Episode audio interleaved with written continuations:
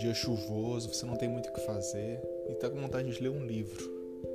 Só que ler um livro é sempre complicado, assim, principalmente você, você tá na cama, né, no escuro.